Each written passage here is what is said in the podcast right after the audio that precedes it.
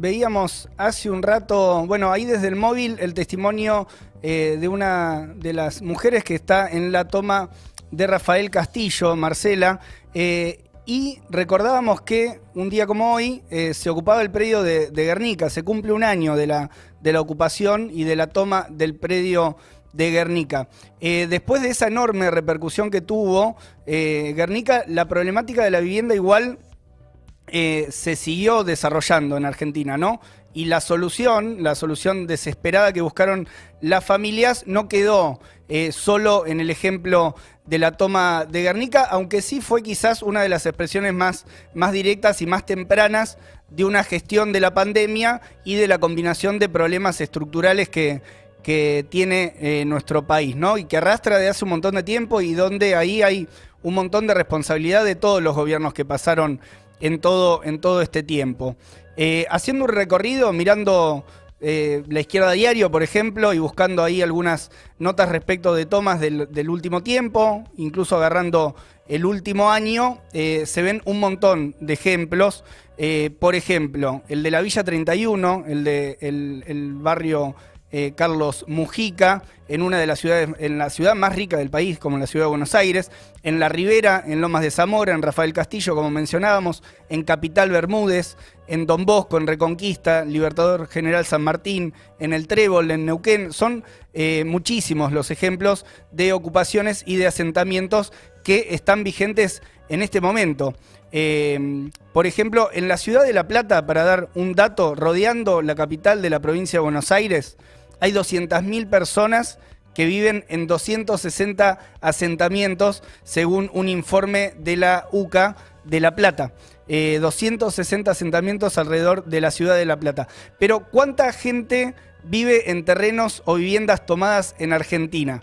Esa pregunta que en general no está muy respondida, hoy aparece con, con un dato muy, muy firme ahí en la izquierda del ello, que son más de 3 millones de personas las que están viviendo en Argentina en este momento en terrenos o viviendas eh, tomadas o ocupadas. Es un problema de largo arrastre eh, y muy estructural en, nuestro país.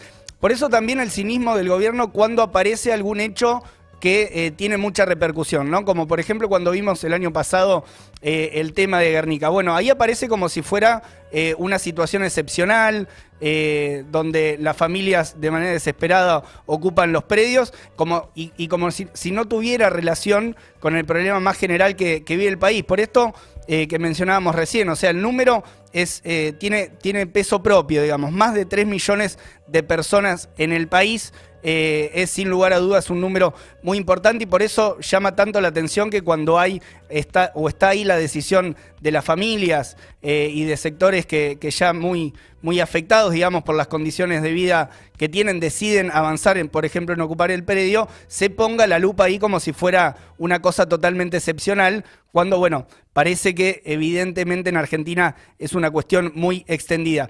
Eh, ¿Qué aparece eh, y qué se repite en estos ejemplos que estamos viendo? Por ejemplo, una de las cosas y de las cuestiones que se repite es la relación entre la precariedad laboral y la precariedad de la vivienda. O sea, va muy de la mano.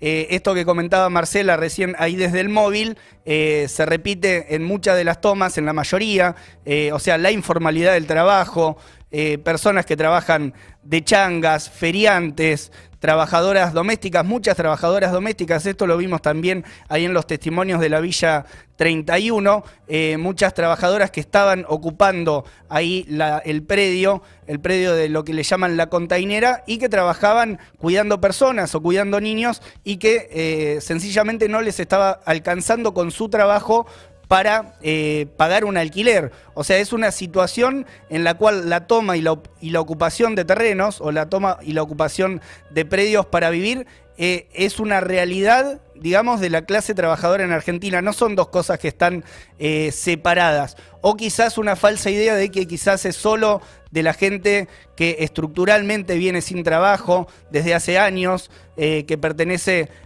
a, una suerte de desocupado estructural. No, hay familias que vienen eh, trabajando en el último tiempo, que quizás se quedaron sin trabajo o incluso que están trabajando y no les alcanza el salario para cubrir un alquiler. Entonces aparece como un emergente más crítico, si se quiere, porque terminás en la calle, pero es un emergente más crítico de una serie de cuestiones que hacen a la precariedad de la vida y que tiene un, montón de planos. Tiene un montón de planos que, que, incluye, por ejemplo, también la expulsión de las mujeres por el problema de la violencia de género, que es otro de los elementos que se, eh, bueno, se repite en, estos, en estos ejemplos que estamos viendo.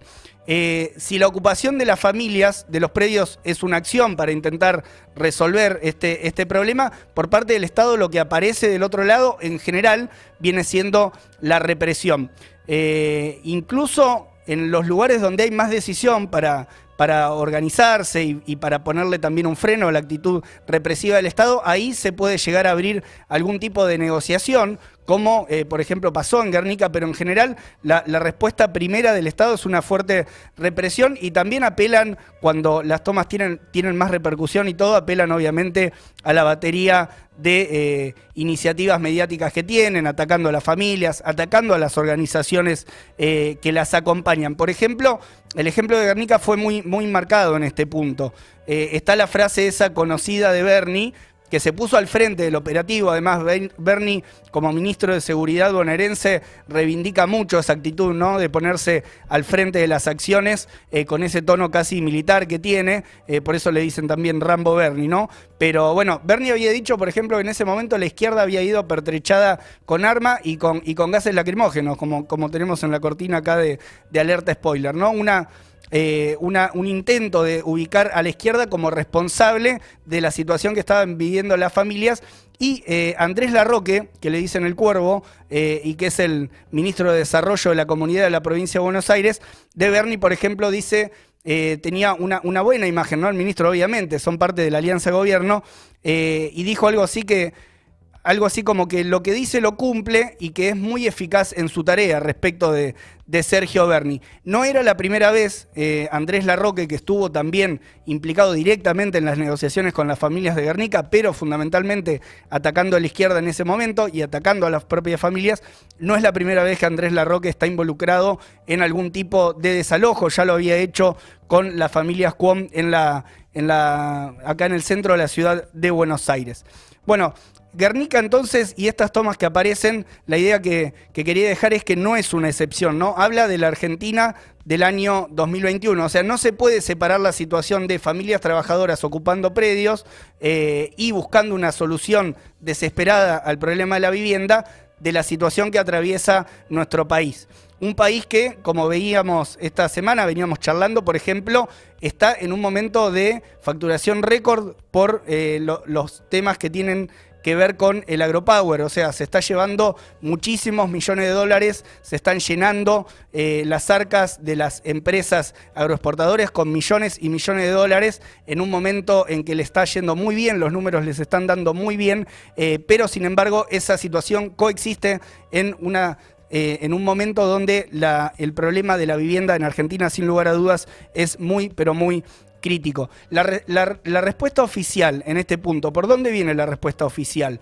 En general, más que como una respuesta que pueda dar... Eh, eh, que pueda resolver el problema de fondo que tiene la vivienda en Argentina, parecen más bien como actos de campaña, ¿no? Los vimos eh, ahí en Provincia de Buenos Aires, estuvo el presidente de la Nación, con Axel Kisilov, con algunos de sus ministros, pero por ejemplo, los números de lo que hay hasta ahora de iniciativas gubernamentales son 85 mil créditos hipotecarios que largó el gobierno eh, de, distintos tipos, pero son 85 mil créditos para números que están muy por encima de eso en lo que hace a déficit habitacional. Y ahí vamos al número de déficit habitacional que se conoce.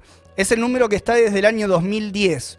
Eh, es el número del Censo Nacional del INDEC del año 2010. No hay números actualizados y eh, habla de 3,5 millones de viviendas deficitarias que tiene la Argentina. Hay un déficit de 3,5 millones que se divide en dos eh, sectores principales.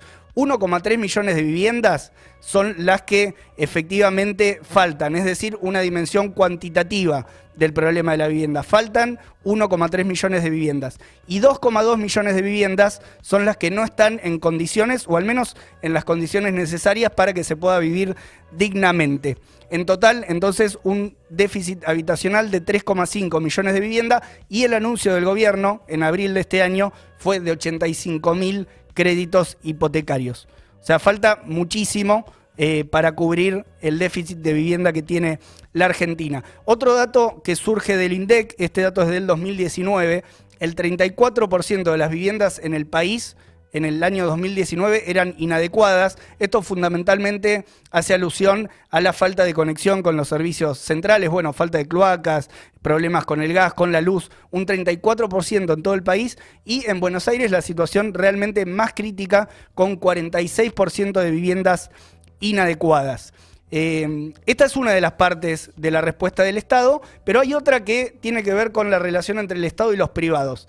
Porque la discusión es, ¿se está construyendo o no se está construyendo? Y si se circula, por ejemplo, por la ciudad de Buenos Aires, o se camina también en la provincia, o en, la, en las rutas, en la autopista, yendo para algunos lados de eh, el Gran Buenos Aires, se ven algún tipo de, construcciones, pero lo fundamental que se viene construyendo es eh, construcciones que tienen que ver con la especulación inmobiliaria, ¿no? O barrios privados, también Torres y Countries son dos de los sectores donde más invierte en construcción y claramente esto no tiene que ver con resolver el problema de la vivienda para millones de familias. Por ejemplo, en el terreno de los, de los barrios privados, en la provincia de Buenos Aires hay cerca de 500 barrios privados que se construyeron sin permiso.